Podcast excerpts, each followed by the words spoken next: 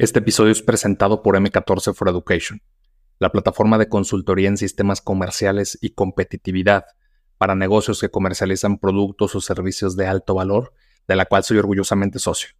Si estás buscando incrementar la competitividad de tu empresa y mejorar tus resultados comerciales, visita m14.com. Con letras sería m c a t o r c e.com, m14.com y solicita una auditoría totalmente gratis mencionando a Progresivo Podcast. Dijimos, sabes que sí hay que hacerlo, pero hay que hacerlo antes de que empiece la temporada, en marzo. marzo. Entonces nos abocamos bastante a, tener los diseños listos, a hacer toda la producción de videos que necesitamos, a, acelerar la producción, etc. Y logramos salir este, en la fecha que nos habíamos propuesto. Y yo creo que, digo, hablo por Acapela, pero creo que también de, la parte del equipo de, de Checo, este, lo hacíamos más o menos como una prueba, ¿no? Este, no había precedente de que hayan colaborado con otra marca. Nosotros creo que nunca hemos colaborado directamente con un deportista y deja tú con alguien de, pues de, esa, de, ese impacto internacional y que yo creo que es de los mexicanos más destacados que ha habido en, en nuestra historia. Este, y nos empezó a ir muy bien. Creo que ambas partes estamos muy contentos. Estamos platicando más proyectos en el futuro sobre la misma base de cómo crear productos que de cierta, de cierta manera sean alusivos a momentos muy importantes en su carrera. Como pues todas las, las, frases tú las conocerás de este Mexican Ministry of Defense o Absolute Animal. Este, creo que hay cosas muy padres que se han dicho este, de, este, de este gran piloto que está muy padre poderlo aterrizar en prendas y que la gente las pueda usar.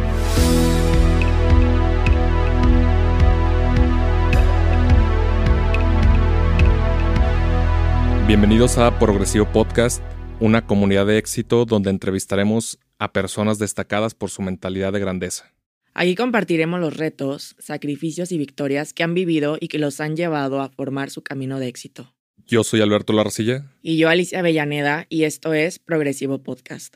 Hoy tenemos como invitado a Ricardo Coronado, cofundador de Acapela, una de las marcas de ropa mejor valoradas en México en los últimos años, contando con colaboraciones con Checo Pérez, el Club de Fútbol Tigres de Monterrey y la Universidad de Stanford.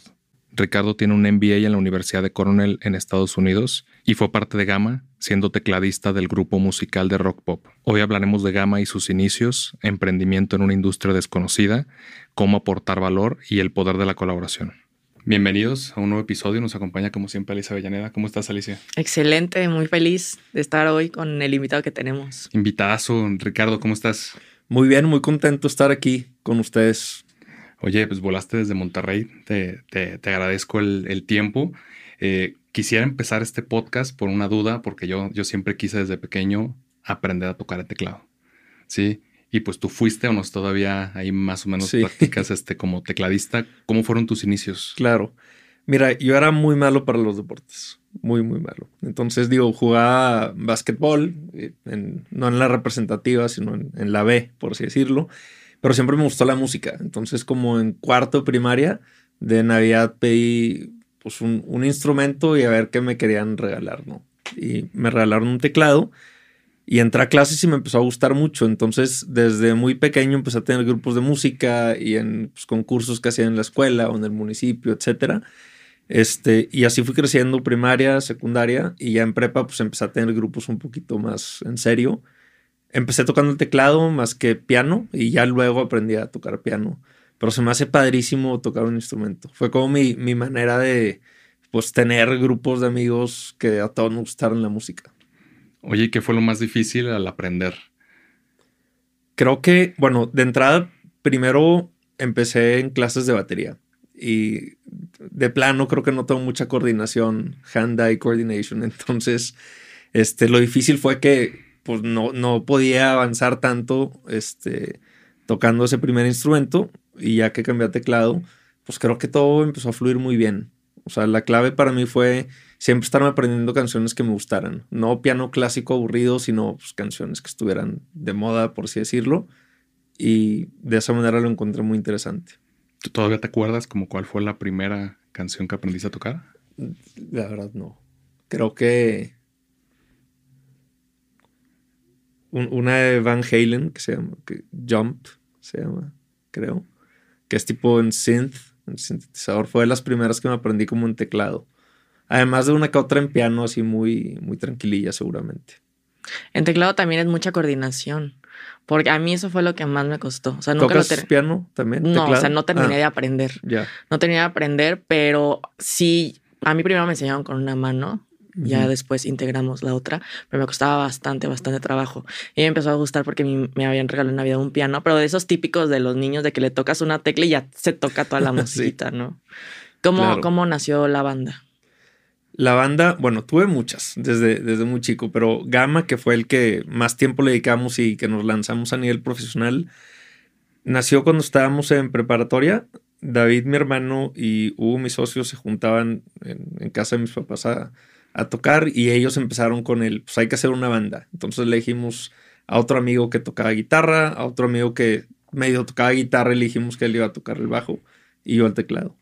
Y empezamos a tocar primero covers canciones de otros grupos y después empezamos, o realmente los más los que cantaban empezaron a componer canciones, ¿no? Y empezamos a tocar en el evento que nos invitaran, o sea, que si la kermés, tal juntada, tal fiesta, lo que tú quieras, este, concursos que hacían, etcétera.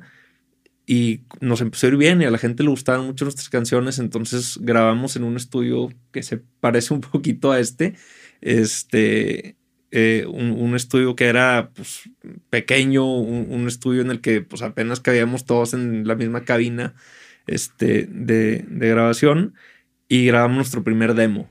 Te estoy hablando hace probablemente 15 años que pues, no había eh, Spotify, no había Facebook, etc. Entonces la manera de distribuir tu música era haciendo tu propio, tu propio disco y el demo lo vendíamos creo que a 50 pesos. Y lo empezamos a vender entre, entre la gente que conocíamos, amigos de amigos, etc. Y agarró tracción y después nos empezamos a acercar a disqueras y firmamos nuestro primer, nuestro primer deal ya para un álbum formal. Y de ahí en adelante pues fue, fue un proyecto que duró yo creo que formalmente unos cuatro años, lanzamos dos discos, conocimos todo el país en, este, en gira, por así decirlo. Tuvimos varios sencillos que estuvieron en el top 10 en radio, como una canción que se llama Mi Realidad, una que se llama Cuarto Blanco, Verde Miel, Tú me haces volar, algunas. Nos creíamos The Killers mexicano, pero éramos más como los Jonas Brothers mexicanos, región 4. Pero estuvo muy padre. Oye, ¿cuántos años tenías? Empezamos como a los 16, 17 probablemente y concluimos como a los 23 más o menos. O sea, en tu mera etapa de estudiante universitario. Sí, la, condición que nos ponían nuestras familias es con que no dejen de estudiar, pues adelante, ¿no? O sea, como que sí necesitábamos tener el permiso ahí.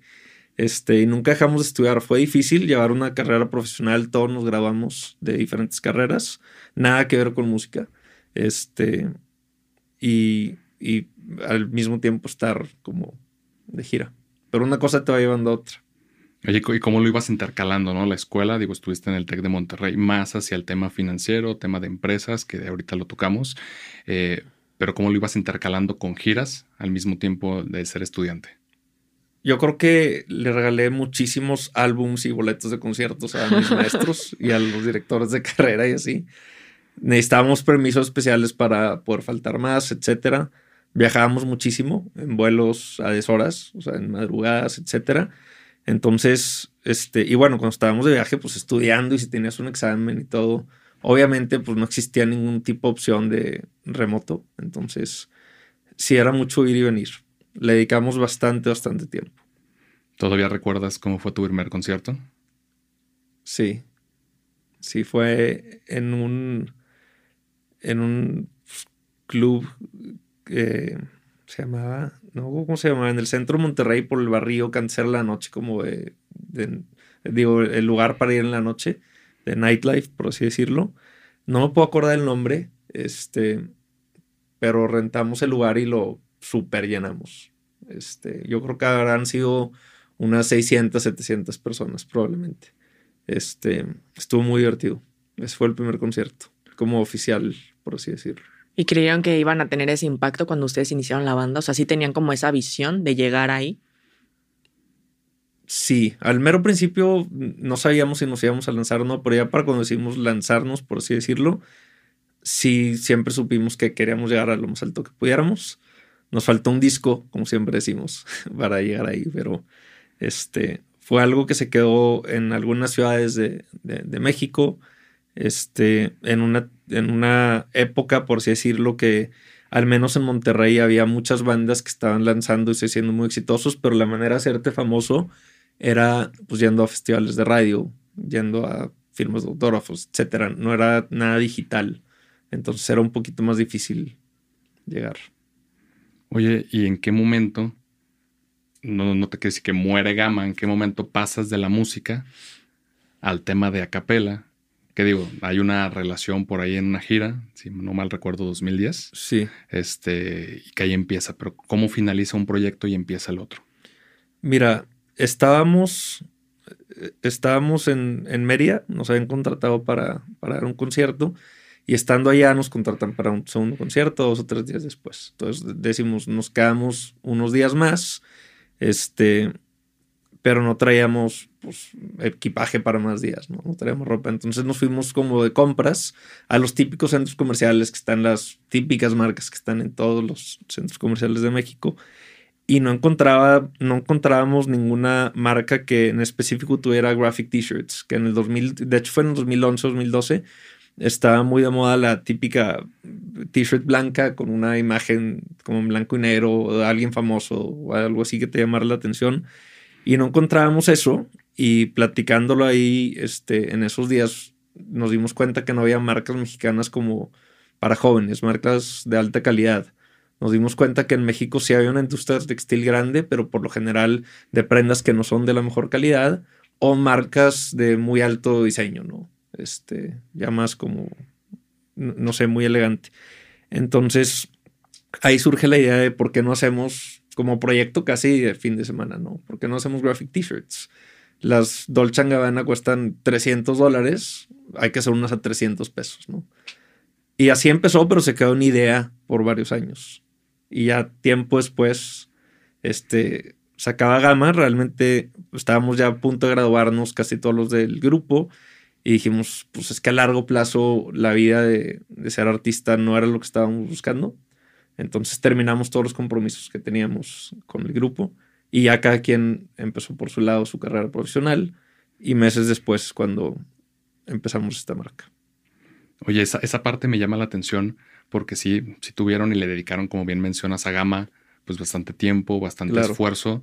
¿En algún momento no te pasó por la mente, eh, oye, vamos a hacer esto internacional y vamos a explotarlo? ¿O de alguna forma siempre pensaste que no era como el, el 100% de ti ser músico? Mira, creo que algunos este, en el grupo sí estaban muy, muy este, comprometidos con o, muy ilusionados a una carrera muy a largo plazo. Yo había ratos que sí, había ratos que no tanto. Este, como que era igual el que estaba un poquito menos este, lanzado hacia eso. Pero sí creía en la visión a largo plazo de Gama. Nada más no sabía si iba a ser parte de. Este. Y yo creo que sí tenemos la proyección para llegarlo a ser. Este, pero implicaba muchísimas cosas que no estábamos dispuestos a dejar. Creo que es muchísimos viajes. Yo admiro a los artistas internacionales, pues porque prácticamente viven en, un avión, ¿no? Entonces es admirable, pero en lo personal yo no estaba listo para eso. En ese momento, ¿qué, es lo que a ti te llamaba la atención? Si decías, ok, chance no me veo más tiempo estando en gama, como qué es lo que te gustaba o, o qué es lo que veías para ti en un futuro sí me gustaba mucho y sí lo disfrutaba mucho. Nada más como que no sabía si era algo que para mí iba a ser sostenible en largo plazo, por más que supiera que probablemente el grupo sí.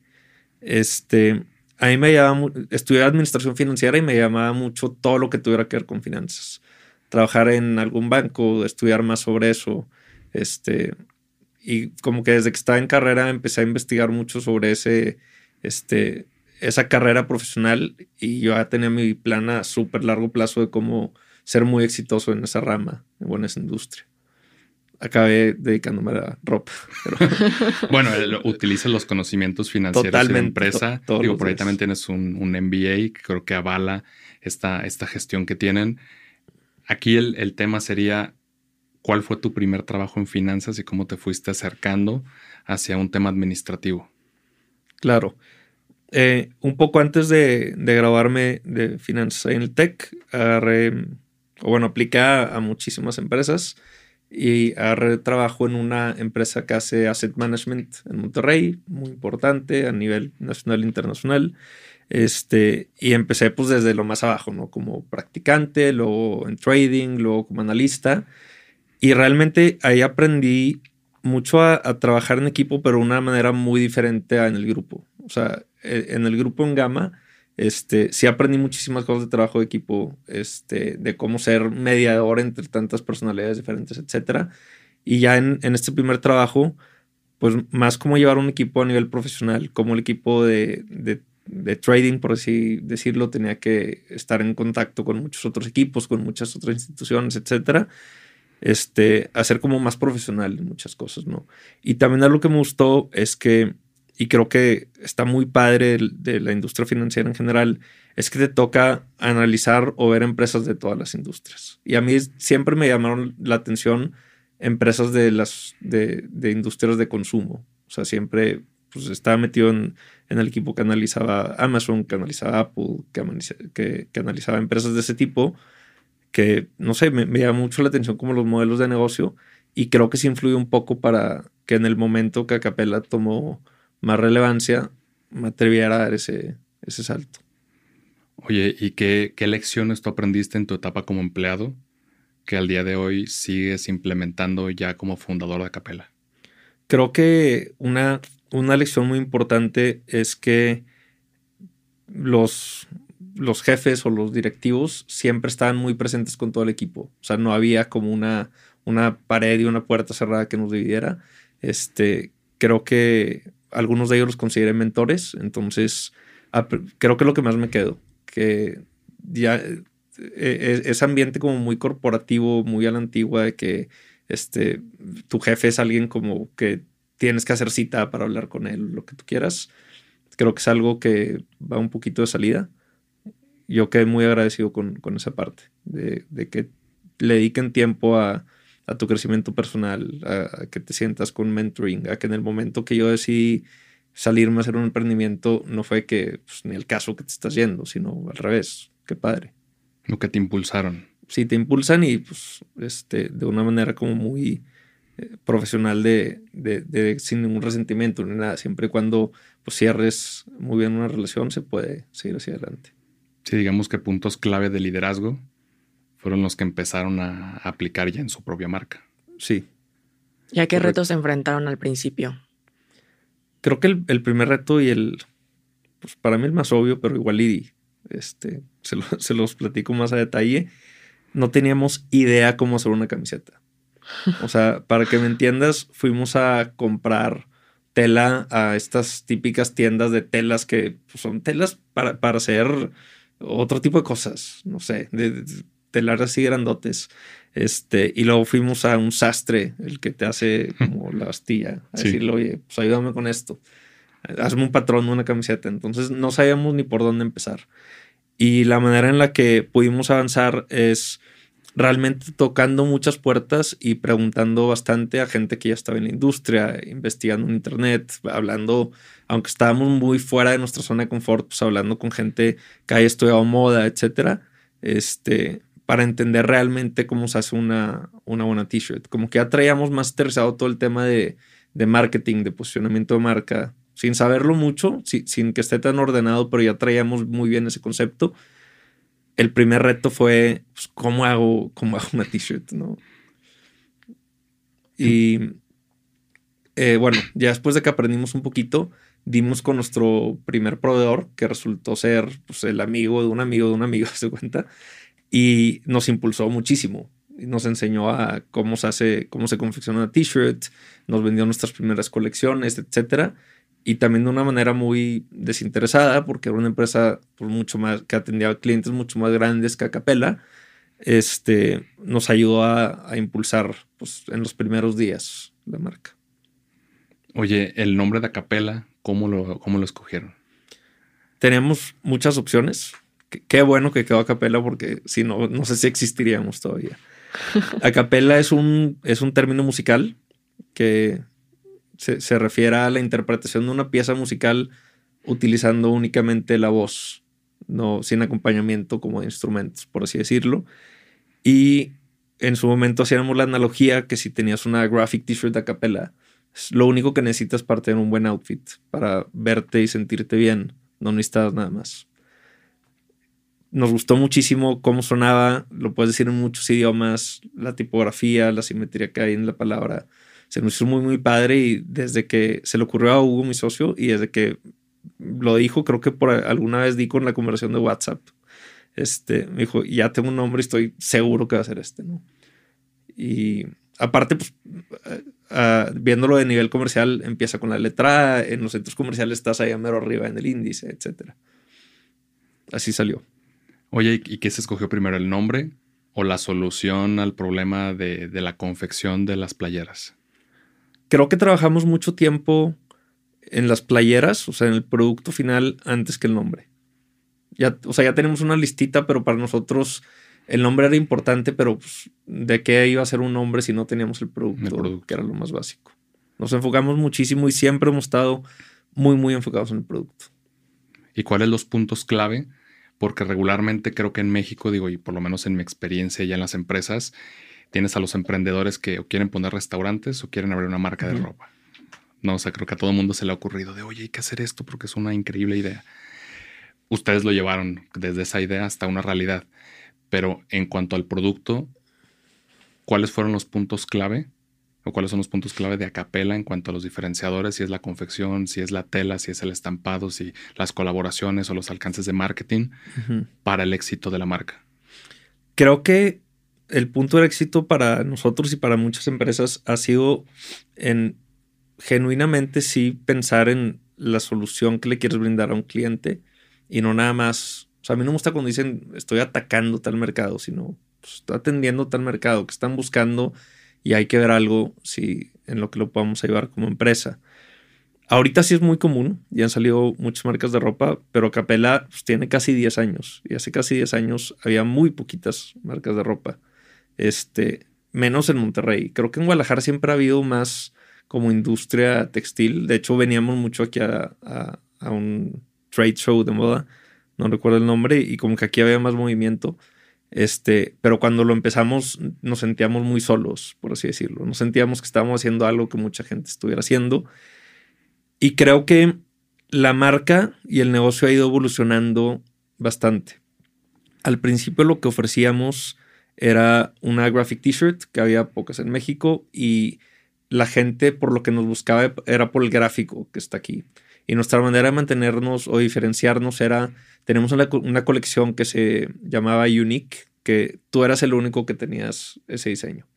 Este, y luego teníamos Limited Editions, que eran como prendas numeradas, entonces nada más cierta cantidad de gente usaba ese diseño. Entonces, como estábamos atacando un mercado, bueno, atendiendo un mercado chiquitito, este, e-, era un valor agregado el que no todo el mundo tuviera tu t-shirt.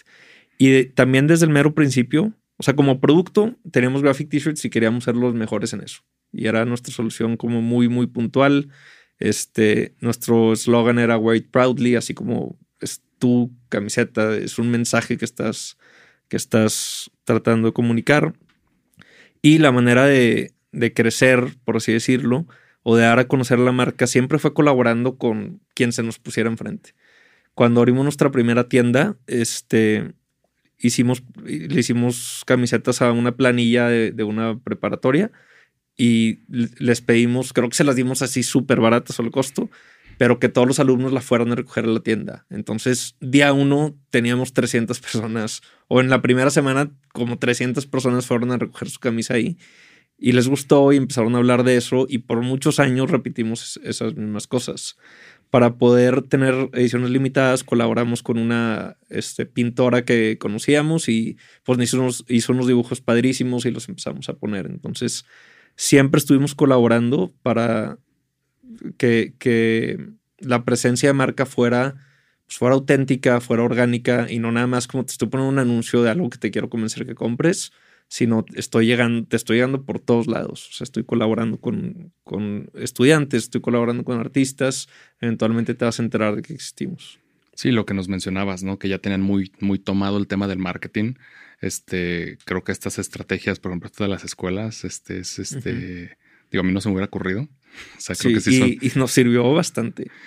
digo, yo me dedico al marketing o sea, yo me dedico al marketing y creo que son muy buenas estrategias eh, y creo que eso es lo fundamental también cuando estás empezando, porque no importa que tengas un muy buen producto, si las personas, como bien mencionas, no te conocen, tiene que ir de la mano, ¿no? Oye, ahorita que estás hablando de colaboraciones, creo que también es una marca que se define mucho por las colaboraciones eh, con influencers, con deportistas, pero ¿cuál fue como la primera colaboración que tuvieron? La primera fue con una pintora de Monterrey que se llama Ana Sada. No sé si iba pintando o no, pero pues estoy hablando hace 10 años. Y pues hacía cuadros y con unas alas así padrísimas. Este, y era como súper creativa. Y creo que nuestro approach con ella al principio no fue eh, puramente para colaborar, fue como para pedirle recomendaciones, como dirección artística, así, y acabamos colaborando con ella. Este, y nos fue súper bien. Creo que eso fue este, pues al mero principio. Después de ahí empezamos a colaborar ya con, este, con una que otra marca, con uno que otro creador de contenido, antes de que probablemente se llamaran creadores de contenido. Este, diferentes diseñadores nos hacían diseños y se los comprábamos y los poníamos en las t-shirts, etc. Creo que en los inicios de Acapela ustedes fueron muy prácticos porque muchas personas hoy en día yo veo que desconocen un tema y es como que lo analizan mucho, le dan muchas vueltas para estar seguros y después sacarlos al mercado. Y ustedes dijeron, esto es una muy buena idea y fueron a por ello, aunque decías, es que nosotros no sabíamos nada de cómo hacer playeras, cómo se sentían en ese momento.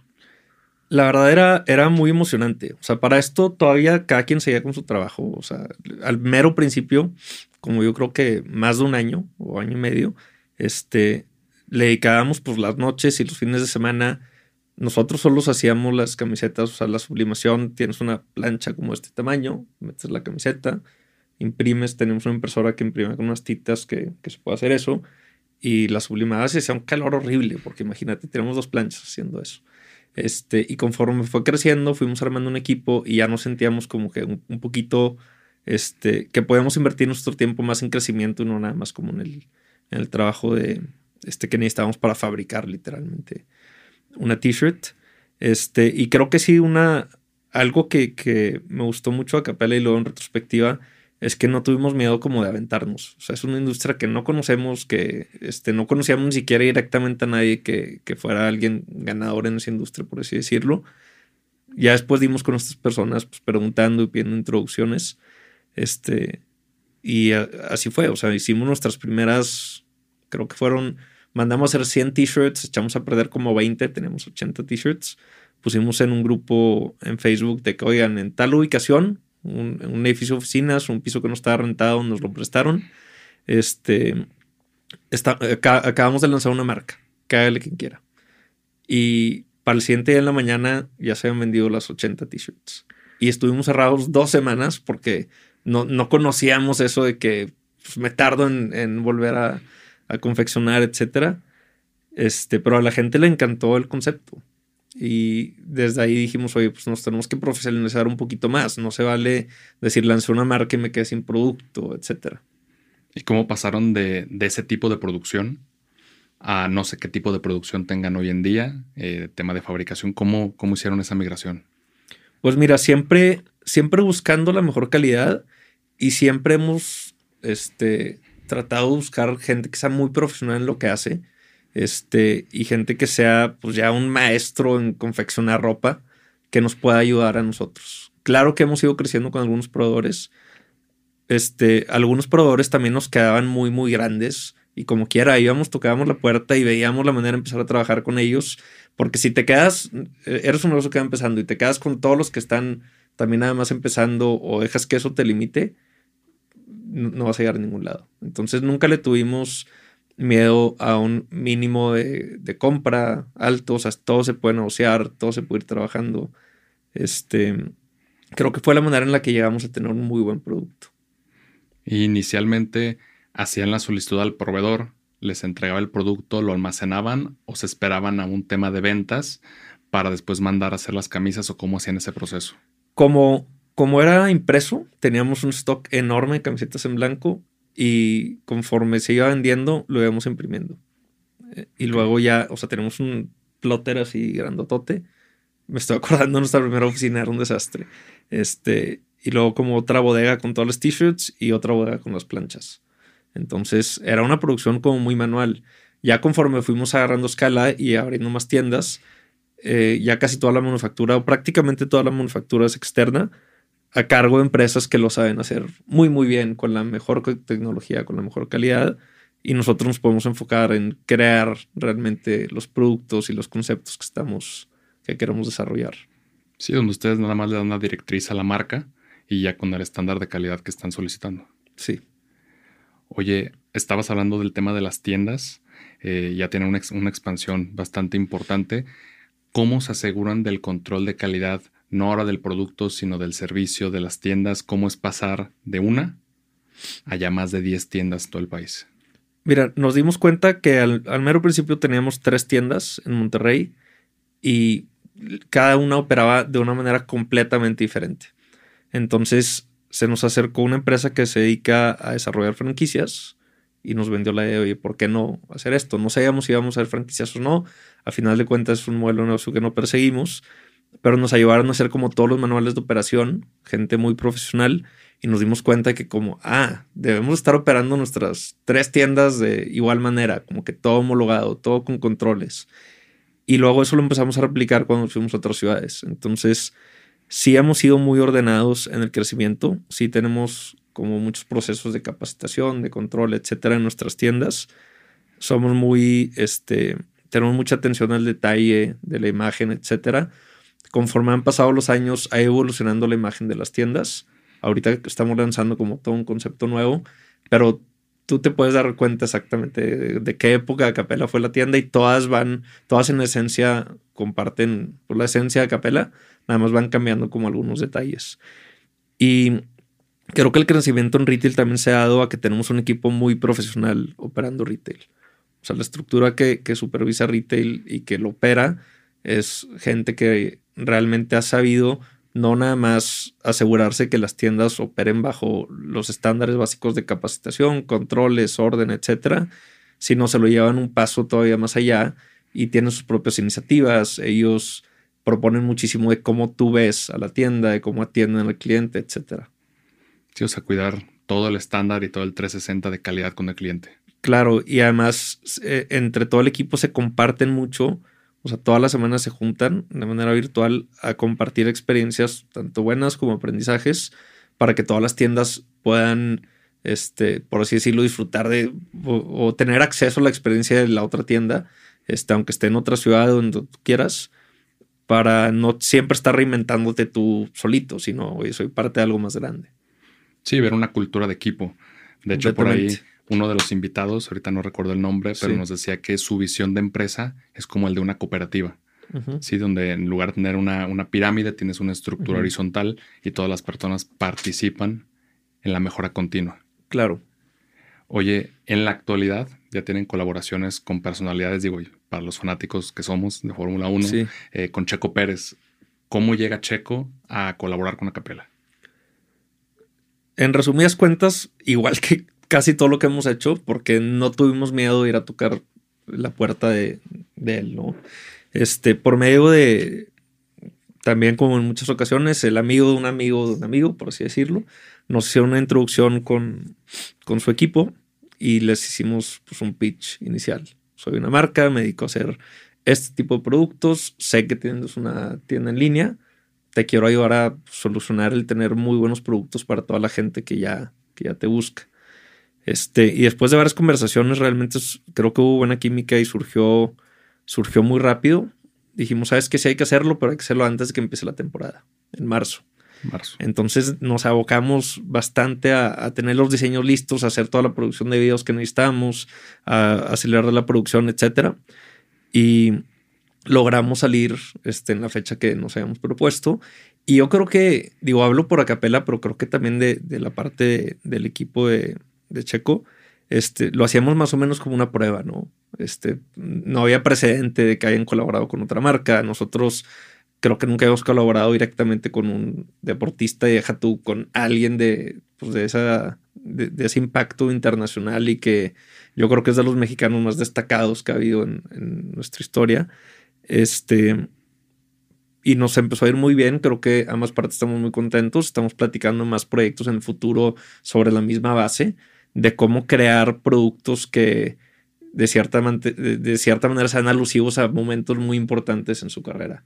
Como pues todas las, las frases, tú las conocerás de este Mexican Ministry of Defense o Absolute Animal. Este, creo que hay cosas muy padres que se han dicho este, de este, de este gran piloto que está muy padre poderlo aterrizar en prendas y que la gente las pueda usar. ¿Y tú ya eras fanático de la Fórmula 1 o quién de los dos era fanático? Mira, este, creo que, creo que mi socio ya igual llevaba un poquito más de tiempo. Yo también llevaba al menos dos años clavado con la Fórmula 1 gracias a Netflix, 100%. O sea, yo soy de esa onda nueva. No sé si tú seas de los de antes. Este, sí, sí había ido a carreras hace mucho. Eh, pero a raíz de Drive to Survive me hice súper fan y ahorita pues, no me puedo perder una carrera, definitivamente. Y supongo que eres Team Red Bull. Totalmente. Team Checo. Team Checo. Claro. si no vas a decir Mercedes, porque. ¿Cómo fue el apoyo de tu familia cuando lanzan, bueno, cuando estás en la banda con Gama y ahora con, con Acapela? Porque muchos podrían decir como hay músico y dejan de creer en ti y ven que tienes éxito. Y luego con Acapela, no sé cómo haya sido, porque las primeras personas que te compran, pues es tu familia y tus amigos. Claro. Mira, con, el grupo, como tú bien dices, o sea, llega ahorita tu hijo y te dice, me quiero dedicar a la música, dices, hay tanto que invertir en tu educación para que te vayas a rockstar, ¿no? Este, pero siempre hubo mucho apoyo. Desde cuando estábamos muy chicos en, en primaria o en secundaria, este, pues ir cargando los instrumentos a un evento y otro evento y pues comprar eh, lo que necesitas para estar tocando, etcétera. Siempre hubo mucho, mucho apoyo y cuando se puso un poco más serio, también pues la conversación siempre fue, no dejes de estudiar tu carrera profesional porque probablemente en un futuro la vas a querer usar aunque tengamos un grupo, siempre tuvimos el lado empresarios muy desarrollado. Este, cada quien dentro del grupo tenía un rol diferente, pero nunca dejamos de tenerse como mindset de negocios y siempre el apoyo estuvo ahí.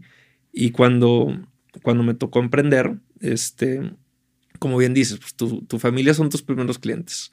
Este, creo que hoy a la fecha, este, nuestra familia son, si, si ves los mejores clientes, ahí están muchos nombres de nuestros familiares.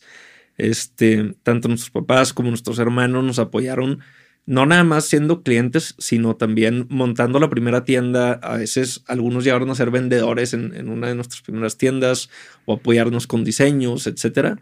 Entonces siempre ha estado muy presente ahí la familia y sí es algo que te motiva bastante. Porque ahorita que ya está un poquito pues, más establecido el negocio, este, volteas a ver al principio que lo hacen de manera muy desinteresada, el irte a ayudar a montar una tienda a altas horas de la noche y dices, oye, pues sí estaban ahí para mí, ¿no? Y que regularmente no pasa, ¿no? O sea, siempre está esta cultura y sobre todo en México donde la familia o donde la cultura del mexicano te jala y te critican y te dicen, oye, ¿por qué estás haciendo eso? Te vas a morir de hambre, no ves todas las marcas que hay. Digo, no sé si te pasó. Digo, yo veo el, veo el apoyo de tu lado, pero por ejemplo, de mi lado, del lado de Alicia o de muchos emprendedores que conocemos, si te, si te jalan o a veces son un, un este... Un freno. Un, un freno. Ahí me decía en mi familia me consiguieron un trabajo en la UDG, Universidad este, Pública de aquí de Guadalajara, de conserje. Entonces me dijeron, no, es que quédate ahí, porque cuando te den la plaza, no te pueden correr. Entonces ya tienes un trabajo de por vida. Me llega mi sueldo de 3 mil pesos y digo, chino, o sea, no, creo que no va a funcionar, ¿no? Este, y ahí empieza a dar el salto, pero de alguna forma remando contracorriente eh, ¿Tú crees que hubiera sido diferente tu trayectoria si no hubieras tenido ese acompañamiento de familia y amigos? Sí, definitivamente, porque este, si empiezas, si empiezas un, negocio desde cero con tus propios ahorros, eh, reinvirtiendo todo lo que estás ganando, etcétera, pues sí necesitas apoyo de tu familia. Mínimo que, que sepas que creen en ti este, y que estén ahí para echarte un empujón cuando lo necesites, ¿no? Entonces, creo que sí es bien importante, pero también está pues el otro lado de, puede ser la familia, puede ser amigos, puede ser opinión de alguien más que ni te debe importar, pero pues ahí está y, la escuchas. El, oye, ¿y tú por qué crees que te va a ir bien? O sea, es, ya hay muchas marcas o, o todavía gente que te quiera ver y dice, sí, pues nomás hazle como le hizo Sara. Pues sí, claro, pero este, hay, que, hay que saber crear cada quien su propio negocio, ¿no? Este, creo que es bien importante que al menos tú estés muy, muy seguro de que crees en lo que puedes hacer este, y que sabes cómo llegar a lograr esa meta que te pusiste, no nada más que sea un sueño. Este, y a veces tienes que ponerle mute a, la gente que te está diciendo cosas que igual y no, que no van con lo que tú estás buscando. Creo que no te estás sumando un valor, ¿no? Sí, y también saber que estás, o sea, que estás tomando un riesgo importante. Porque hay, hay una manera pues, tradicional de tener éxito que pues en México está lleno de empresas muy, muy exitosas, muy, muy grandes que puedes hacer carrera ahí y ser feliz realmente. O también está el lado de emprender, pero pues no, van a ser varios negocios. Capela no fue mi primera idea de negocio. Este, entonces creo que sí le tienes que estar ahí como que picando, picando piedra un rato antes de, este, de poderlo crecer. ¿Y en algún momento Capela estuvo en riesgo de cerrar o algún otro emprendimiento que hayas cerrado o en riesgo en tu trayectoria? Porque muchas veces pues, el éxito no llegó de la noche a la mañana, ¿no? Tuviste que tener algunos fracasos. Sí, creo que, digo, dejando la conversión en una capela, creo que sí ha habido pues, algunos fracasos, este, o pues, lecciones, no más que fracasos. Por ejemplo, llegamos a tener 20 tiendas y ahorita tenemos 11. Este, crecimos muy, muy rápido y cuando llegó la pandemia, que tuvimos que cerrar, o sea, todavía me acuerdo ese día de, sí, cierren todas las tiendas. Yo creo que van a ser dos, tres semanas, no pasa nada por la típica historia que te puede contar cualquier persona que, que, que vivió algo similar. Este, hicimos un análisis y dijimos, sabes que no vamos a poder aguantar este, con esta cantidad de tiendas, entonces vimos cuáles eran las indispensables que nos tenemos que quedar y es, a veces es difícil pues, dejar ir este, un proyecto en el que invertiste, en el que fuiste mil veces a ver tu local, lo adecuaste con mucho cariño, va por buen camino, o a veces algunas iban batallando, las que cerramos, etc. Entonces fue como un reset a esa área del negocio, que ahorita es un área que ha ido también creciendo muy bien y que hay un plan de expansión importante. Este, creo que ahí fue como una lección un poquito de humildad de está muy padre ir creciendo y poder presumir un número de tiendas este año tras año que va creciendo, pero no lo es todo. O sea, hay que también saber cuándo tomar una pérdida y cuándo tomar una lección. Y para las personas que nos están viendo y escuchando, ¿cuáles fueron los puntos clave que analizaron en las tiendas para tomar la decisión de cuáles se cierran, cuáles se quedan abiertas? Mira, creo que nos enfocamos en dos cosas. Uno, este, pues analizar el, estado de resultados four wall, dicen, o sea, las cuatro paredes de lo que está sucediendo ahí adentro. Este, que la tienda como unidad de negocio fuera rentable, eh, eh, ese local, por así decirlo, y también metiéndole un poquito los costos del resto del negocio. O sea, al final del día el primer criterio fue, ¿esta tienda me está dejando negocio o nada más está como subsistiendo colgada de, otras áreas del negocio? Este, y la segunda, eh, ver si la ubicación en la que estábamos valía la pena. Si el centro comercial en el que estábamos estaba creciendo o iba de bajada si era un centro comercial que sabíamos con convicción que todas las marcas que estaban ahí le estaba yendo bien y se iban a quedar, o si ya había muchas otras viendo salirse. Entonces, creo que esos dos criterios, uno como muy inmediato de capela y otro involucrando un factor externo, fueron los que nos llevaron a decir, esta se queda, esta se va. Sí, porque muchas veces como emprendedor hasta como empresario le tienes tanto amor a tu marca, tanto amor a la expansión, que te olvidas pues que es un negocio, ¿no? Y que también tienes que ver, si no tomas una decisión clara en ese momento, día de mañana puedes desaparecer del mercado. Sí, completamente. O sea, hay que, hay que ser estratégicos en, tu toma de decisiones, obviamente, y dejar un poquito ese lado emocional de ya le invertí mucho tiempo, dinero, eh, mucha cabeza de cómo vamos a crecer esto, pero hay veces que sí hay que saberlo, hay que saberlo dejar. Y es mucho más difícil y mucho más tedioso operar una ubicación mala que una ubicación buena. Te quita más tiempo, te, te, roba espacio mental, yo creo. Entonces, ¿por qué, por qué dejar que, que te jalen para abajo? Sí, porque muchas veces subsisten las tiendas malas por las buenas, entonces ya no te dejan llevar el negocio completo a punto de equilibrio. Claro. Oye, hablando de tema estratégico, ya pasaron 10 años, un poco más de 10 años. ¿Tú cómo ves el tema de la moda en México? Precisamente pues, de las marcas que están naciendo o que ya están establecidas en México. Mira, creo que México es un país que tiene muchísimas cosas que ofrecer. Y como te decía hace rato, eh, antes de que empezáramos a capela, pues veíamos que, que no, no, me gustaba la idea que la gente volteaba a ver a México y nada más veía como manufactura, hablando como la industria de modo textil, este, o cosas de, de calidad media para abajo, lo que tú quieras. Entonces, nosotros dijimos, sabes que hay que poner el nombre de México en alto y hay que enseñarle al mundo que sí puede haber una marca joven de alta calidad, que pueda ser una marca global, este, y que la gente voltee a ver a México por el talento que hay en la moda y no nada más por lo textil, por así decirlo, porque hay manufactura, lo que tú quieras. Este, y una vez que nos metimos un poquito más a la industria de la moda, nos dimos cuenta que hay gente muy, muy, muy talentosa, diseñadores que tienen marcas muy exitosas, este, y que también hay mucha, gran, mucha hambre por que las marcas que se hacen en México estén bien hechas. Muchas marcas enfocadas en la sustentabilidad, marcas que hacen sus, sus prendas de ciertas fibras, ya sea recicladas o de tal procedencia que, sean favorables para el medio ambiente. Entonces creo que hay una escena de la moda muy importante ahorita. Yo considero que Acapella no está en el mundo como de la alta moda, no estamos en el Fashion Week, ¿sabes? Este, somos una marca como más directa al consumidor, pero veo que además de esa parte de la moda, la parte en la que estamos nosotros, de prendas que todo el mundo puede usar, también está en un como boom importante. Oye, Ricardo, pues estamos llegando al final de la charla.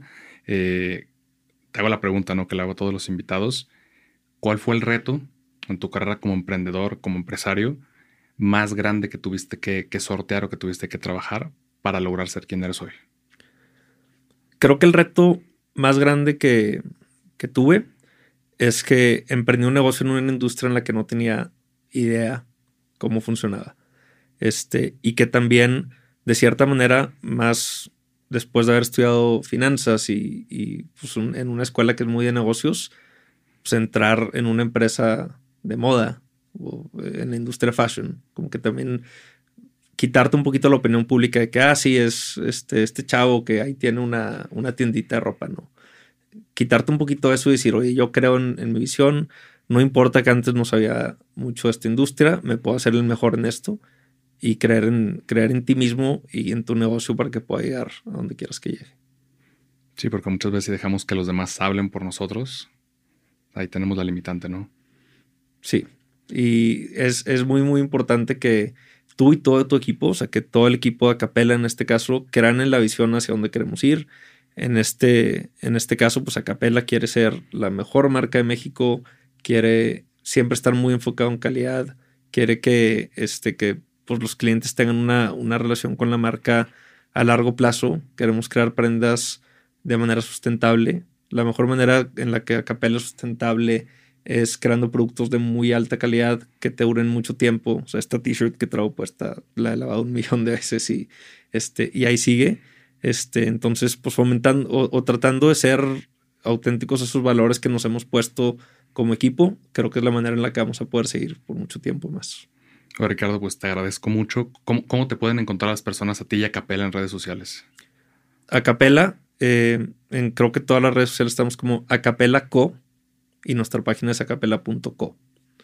Y a mí, pues, Ricardo Coronado también. Perfecto. LinkedIn, Instagram, donde quieras. Muy bien, Ricardo, pues muchas gracias y, y recuerden que todo avance y es progreso. Muchas gracias por invitarme. La verdad estoy muy, muy honrado de estar aquí en este podcast gracias por este también no dejar que el que viviera en Monterrey sea una limitante y, invitarme acá a su estudio. No, hombre, encantados de tenerte aquí con nosotros. Gracias. padrísimo. Muchas gracias por escucharnos hoy. Si disfrutaste esta charla, compártela y síguenos en redes como arroba avance progresivo. Nos vemos la próxima semana en Progresivo Podcast.